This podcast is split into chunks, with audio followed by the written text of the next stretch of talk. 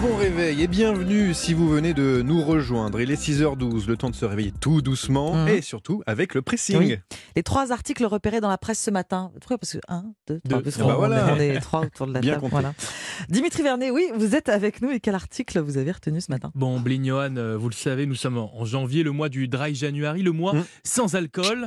Non, non, Johan, lâchez-moi cette bouteille. C'est que de l'eau dans, mon- Oui, dans mon gobelet. C'est cela, c'est cela. L'alcool est une drogue. Les autorités ont d'ailleurs aujourd'hui un discours de prévention face à sa consommation.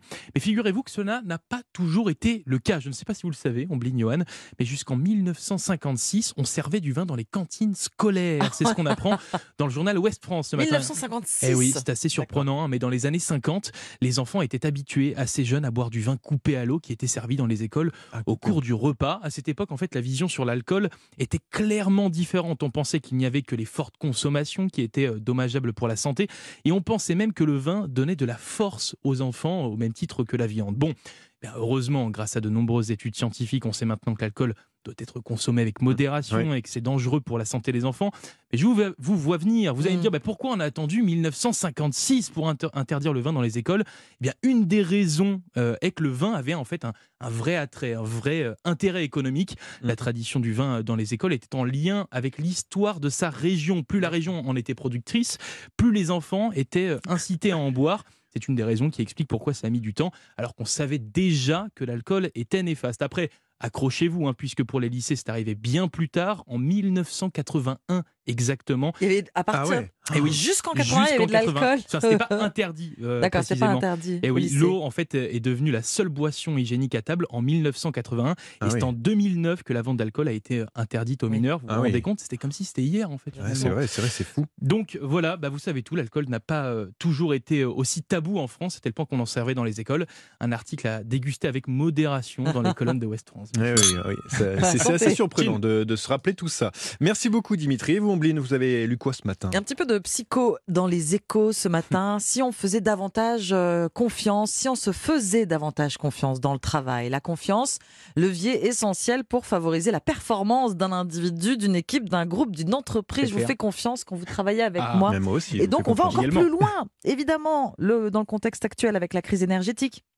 Le réchauffement climatique, le pouvoir d'achat en baisse. Bon, personne n'est vraiment rassuré.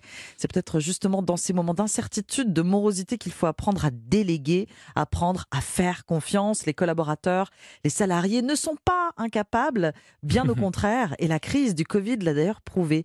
Des managers ont découvert des qualités insoupçonnées chez des salariés en pleine période de confinement, coincés chez eux en télétravail. Voilà, c'est QFD quand les périodes de doute nous poussent à nous surpasser, Mm. à redoubler de talent, à faire émerger des qualités jusque-là ignorées. Il y a donc toutes les raisons de nous faire confiance Ah et de croire en soi aussi, même si au départ ce n'est pas évident. En tout cas, le management par la confiance et non par la peur, par la confiance est efficace, lit-on dans les échos.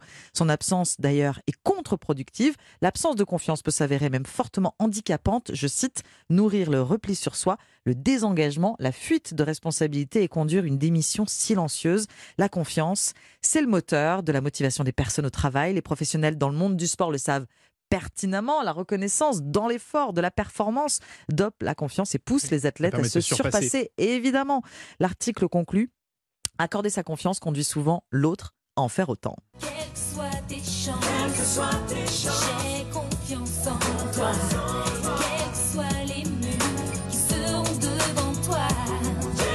Quels que soient les murs, Johan. Ah non, mais alors celle-là, elle a J'aurais été confiance en sortie de très très loin. hein. C'est bien d'entendre Nadia de Ben temps en oui, temps. bien sûr. Voilà. Si on se faisait davantage confiance au travail, c'est dans les échos ce matin.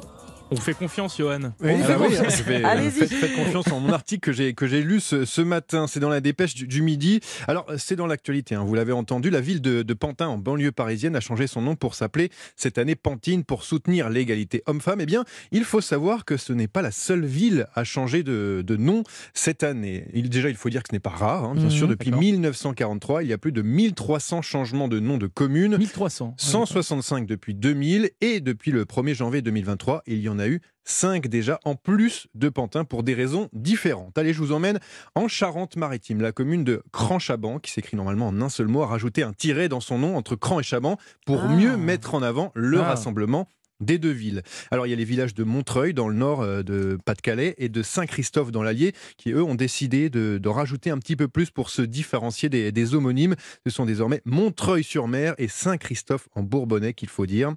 Et puis en Gironde, la commune de Cadillac a repris son ancien nom pour s'appeler euh, maintenant Cadillac-sur-Garonne. Dernier changement de nom dans le Morbihan, la ville de Bonneau se transforme en Le Bonneau. Alors pourquoi Ah, pourquoi, C'était la suite d'une erreur humaine et administrative. Je vais vous expliquer. Pardon Lors de sa création en 1947, un arrêté préfectoral a donné le nom de Le Bono, mais sur le journal officiel, il est stipulé Ah. en revanche juste Bono. Euh, donc c'est pour corriger cette erreur que le nom a Ça a mis changé. du temps quand même. 75 ans plus tard, on va dire. Donc six nouveaux noms et bientôt 7, puisque la commune de Lepin devrait s'intituler à partir du 14 janvier prochain Lapine, en un seul mot comme l'animal. N'ayez pas l'esprit oui. mal placé, Ah oui. explique, explique le, le Ah maire oui. de la ville, Mm. c'est parce que le village investit beaucoup dans la biodiversité et qu'une association de chasse- chasseurs a réussi dernièrement à réintégrer des lapins dans le territoire. Tout s'explique donc. L'an dernier, 11 communes ont, au, total avaient changé de, de nom. Ce n'est donc pas terminé pour cette année, normalement, si on reste sur cette moyenne. Merci beaucoup, Johan. Merci, Dimitri. C'était le pressing sur Europe 1.